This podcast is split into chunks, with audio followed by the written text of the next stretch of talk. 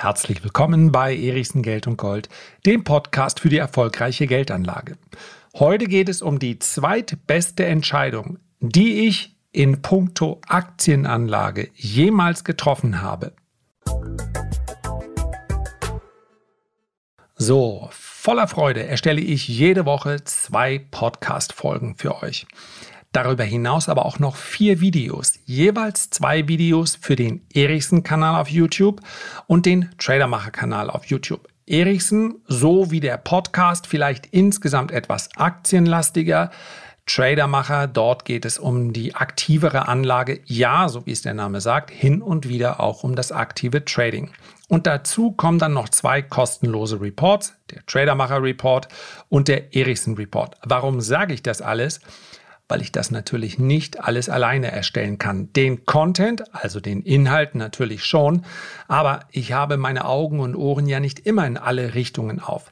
Welche Themen also ausgesucht werden und insbesondere auch welchen Titel wir darüber schreiben, und ich entschuldige mich, dass ich mit diesem Titel natürlich hin und wieder auch mal daneben liege, das mache ich nicht allein. Das mache ich in einem Team, einem sehr kleinen Team.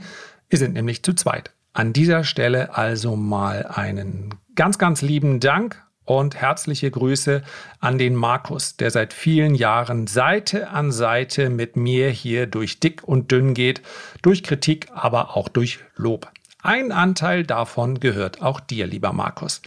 Und warum bringe ich heute den Markus unfreiwillig, er weiß also nichts von seinem Glück ins Spiel? weil er auf den Titel, den ich heute vorgeschlagen habe, sofort reagiert hat mit der Aussage, ah, okay, deine Frau, ja, die musst du ja zuerst nennen. Meine zweitbeste Entscheidung, Punkt, Punkt, Punkt, an der Börse, in der Aktienanlage. Die andere Liste habe ich noch gar nicht gemacht. Nächstes Jahr werde ich 50, also eigentlich müsste ich jetzt mal eine eine Lebensliste erstellen, wo die besten Entscheidungen drauf sind. Müsste ich etwas überlegen, das gebe ich ganz offen zu. Aber der erste Punkt, das wäre vermutlich tatsächlich der Punkt, eine Familie zu gründen. Das ist etwas, was bleibt. Das ist eine Entscheidung, die das Leben ganz maßgeblich beeinflusst. Und ich habe sie bis heute nicht bereut. Und ja, Natürlich bin ich hin und wieder gar nicht mal so selten etwas uneinig mit meiner Frau. Wie sollte es auch anders sein? Gänzlich unterschiedliche Charaktere treffen da aufeinander, aber das gibt Reibung, Reibung ergibt Energie und wenn man damit umgehen kann, dann ist es eine wunderbare Energie, die jetzt schon seit mehr als 20 Jahren trägt. Meine zweitbeste Entscheidung bezieht sich aber heute auf die Aktienanlage, auf das Geschehen an der Börse. Und da kommt zwangsläufig die Frage auf, was war denn die beste Entscheidung? Die beste Entscheidung war ganz simpel, mich zu trauen. 1998 habe ich mich der Börse gewidmet und wie ihr ja wisst, nicht als langfristiger Anleger, nicht in der Überzeugung, dass man in Aktien investieren sollte für den Vermögensaufbau, ja sogar für die Altersvorsorge. Nein, ich bin aus einem spielerischen Charakter heraus an die Börse gekommen weil ich damit Geld verdienen wollte. Ganz einfach. Dann habe ich bei meinem Vater etwas Zeit erbeten. Eigentlich hätte ich bei ihm im Unternehmen mit einsteigen sollen, beziehungsweise war schon da und habe gesagt, bitte gib mir ein Jahr Zeit. Ich würde es gerne ausprobieren. Das ist meine wahre Leidenschaft. Also auch mal gleich schönen Dank an meine Eltern, insbesondere aber auch an meine Mutter, die in den Jahren zuvor mich dabei schon unterstützt hat. Denn als sehr junger Mensch war das gar nicht so einfach, ein Depot zu öffnen und so weiter.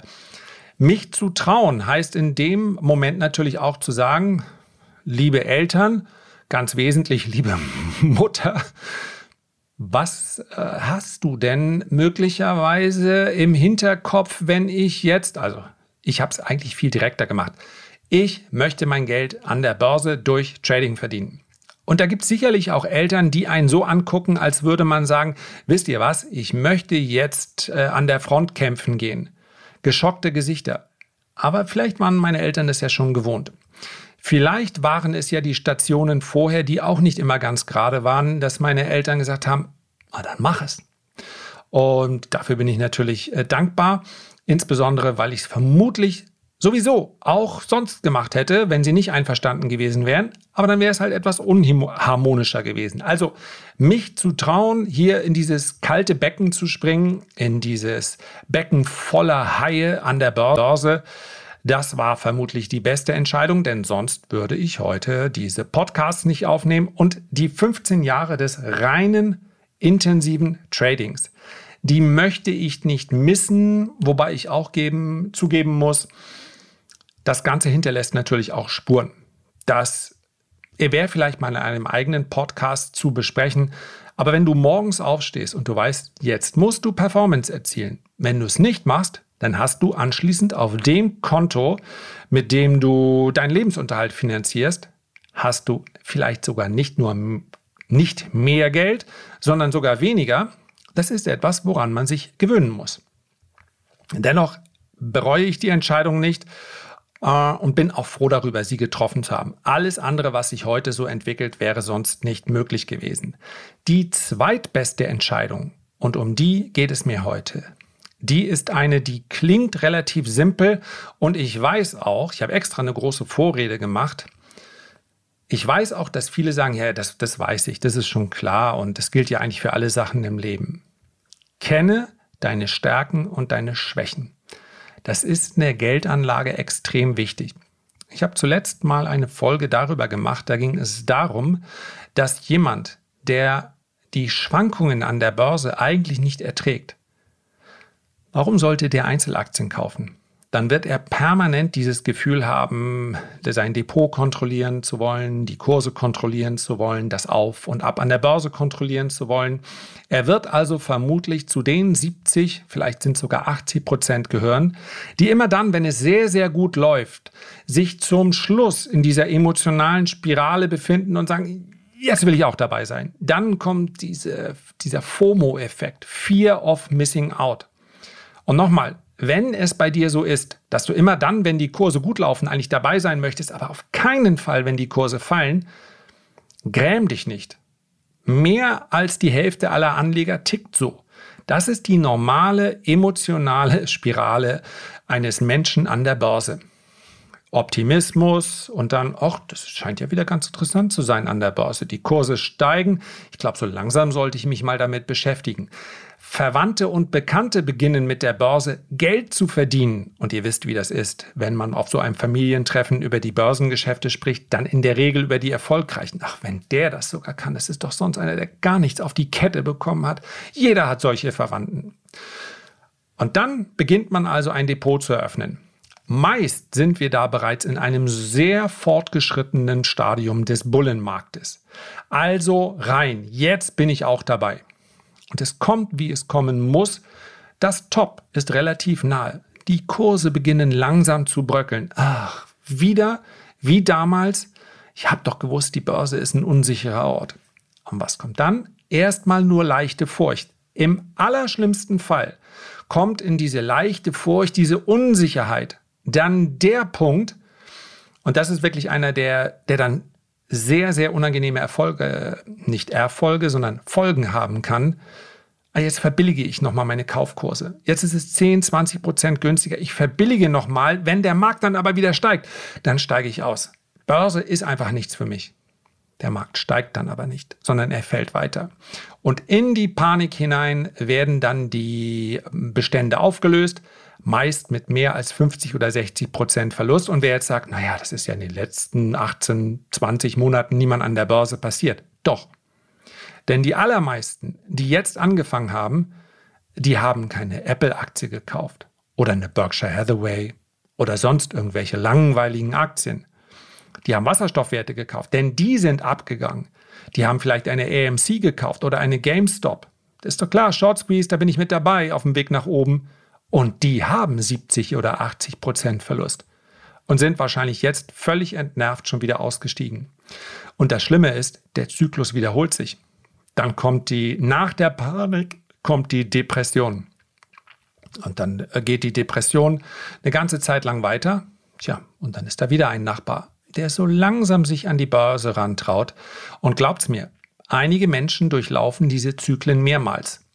Sehr viele Menschen sogar Warum und wie hätten sie es vermeiden können? Kenne deine Stärken und deine Schwächen. Und das müssen keine außergewöhnlichen Stärken und Schwächen sein. Das sind Stärken und Schwächen, die wir alle haben. Gier, Furcht, Panik. Sich ohne Plan an der Börse zu bewegen, ist ein großer Fehler. Aber mir den Plan einfach nur irgendwo hinzuschreiben, reicht in den allermeisten Fällen nicht. Es sei denn, ich bin jemand, der emotional sehr, sehr gefestigt ist. Kenne deine Stärken und Schwächen heißt auch, ich weiß, wie viel Volatilität ich ertrage. Und wenn ich am allerliebsten gar keine Volatilität hätte, also einfach nur wie bei Festgeld, es soll langsam steigen, dann ist das Maximale dessen, was ich vielleicht mit Selbsthilfekurs und darüber hinaus hoffentlich noch mit ein paar Podcasts und Videos von mir erreichen kann, ist, okay, in kleinem Umfang ein ETF-Sparplan. Mehr wäre dann völlig verrückt.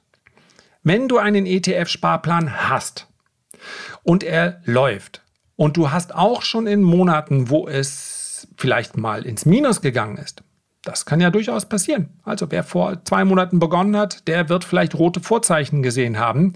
Und du hast dennoch durchgehalten, merkst aber, das bringt dich bereits an die Grenze. Dann denk nicht darüber nach, in Einzelaktien zu investieren. Sind Einzelaktien die Königsklasse an der Börse? Ja. Kann man mit ihnen, wenn sie richtig diversifiziert und zusammengestellt sind, eine Rendite erzielen, die oberhalb der Rendite äh, liegt, die ein einfacher, und das setze ich wirklich in Anführungszeichen, ETF-Anleger erzielt? Ja, absolut.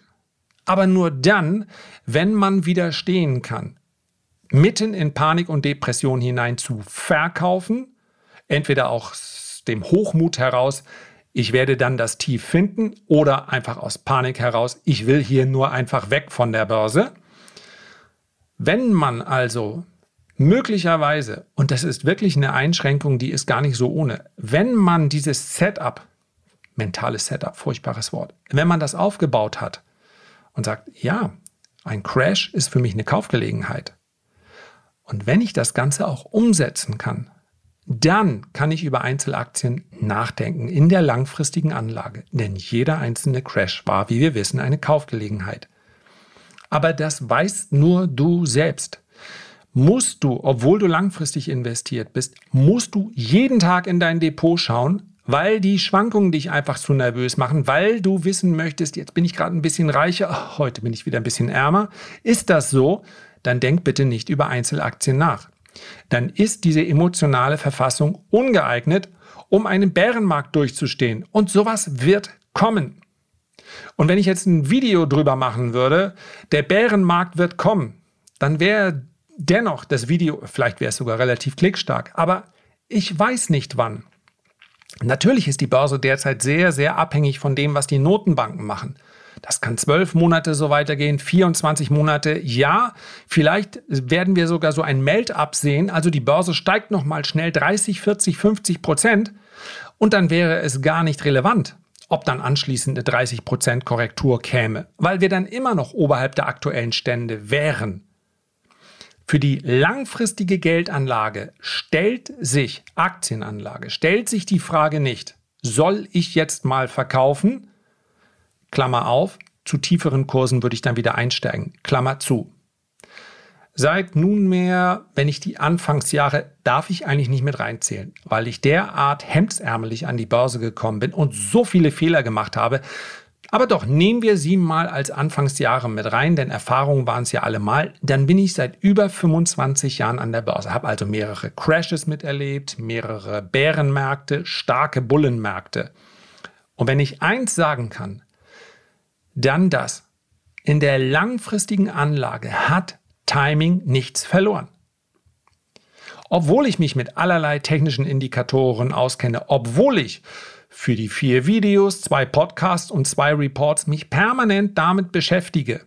Häufig auch noch abends mit dem iPad auf dem Schoß Artikel lese über den Aktienmarkt. Äh, ich bekomme viel Research zugeschickt. Und dennoch traue ich mir nicht zu, ein Urteil darüber abzugeben, wann der nächste Bärenmarkt kommen wird, geschweige denn der nächste Crash. Das heißt also, in meinem langfristigen Depot mache ich einfach nichts, außer die Disziplin aufrechtzuerhalten, nicht in fallende Kurse hinein nun Positionen abzubauen. Auf der anderen Seite versuche ich mich und auch das fällt mir natürlich auch manchmal schwer, denn jeder Crash hat ja einen ganz eigenen Charakter. Eine Pandemie fühlt sich vollkommen anders an als eine Immobilienkrise. Also ist dann auch für denjenigen, der schon lange dabei ist, eine Herausforderung. Aber dennoch dann solche Gelegenheiten zu nutzen, beim 30 Prozent, bei 50 Prozent, bei 70 Prozent, dann immer mal wieder einen Teil zusätzliche Liquidität, so man sie denn hat, zu investieren, in dem Wissen, egal ob es sechs Monate dauert, drei Monate oder vielleicht sogar drei Jahre, all diese Bewegungen waren immer Kaufgelegenheiten. Und ich kann es nur so wiedergeben, wie es ist. Der erste Crash hat auch bei mir Spuren hinterlassen. Im zweiten Crash habe ich mich sehr viel disziplinierter verhalten und so wurde ich von Crash zu Crash besser. Und da lagen teilweise Jahre dazwischen. Also, glaub mir, ich weiß, so ganz einfach ist es nicht. Muss es aber auch nicht, wenn man zumindest schon mal akzeptiert, ich bin nicht schlauer als der Markt, wenn es um die langfristige Anlage geht. Kenne deine Stärken und Schwächen. Und meine zweitbeste Entscheidung, ganz zum Schluss, ist nicht noch tiefer in der Zeitebene zu gehen. Ich war sehr erfolgreich im News Trading, damit habe ich mein Geld verdient. Und tatsächlich ist es so, das ist schon statistisch ganz leicht nachzuweisen, wenn man ein erfolgreiches Handelssystem hat, dann ist natürlich der Output umso höher, je mehr ich trade. Ja? Wenn von 100 Trades 60 oder 65 Prozent ein positives Ergebnis erzielen, dann macht es natürlich Sinn, so schnell wie möglich immer wieder 100 Trades zu, umzusetzen, sofern das in dem Markt, wo ich aktiv bin, möglich ist. Im News Trading ist es nicht möglich. Ich kann dort nicht gewisse Dinge erzwingen. Also bin ich, und da war ich beinahe im Tick Trading, also im Sekundenhandel, im FDAX, im Eurostox und im Devisenmarkt gelandet. Das war einfach nicht meine Stärke. Das war nicht der Charakter des Marktes. Ich brauchte zwischendurch immer einen Moment, in dem ich mir den Trade genau ansehen kann, in dem ich überlegen kann. Und diese Momente waren manchmal nur Minuten, aber eben nicht Sekunden. Und ein rein statistischer Handel, also in gewisse Formationen zu sehen und dann eiskalt immer wieder und wieder und wieder umzusetzen, war nicht mein Ding. Die Zeitebene zu niedrig werden zu lassen, war also eine Fehlentscheidung. Das habe ich anhand der Ergebnisse erkannt. Kenne deine Stärken und Schwächen. Nur darum geht es heute. Ging es heute. Herzlichen Dank für deine Aufmerksamkeit. Ich freue mich, wenn du dir die Zeit nimmst, ein Feedback oder einen Kommentar zu hinterlassen.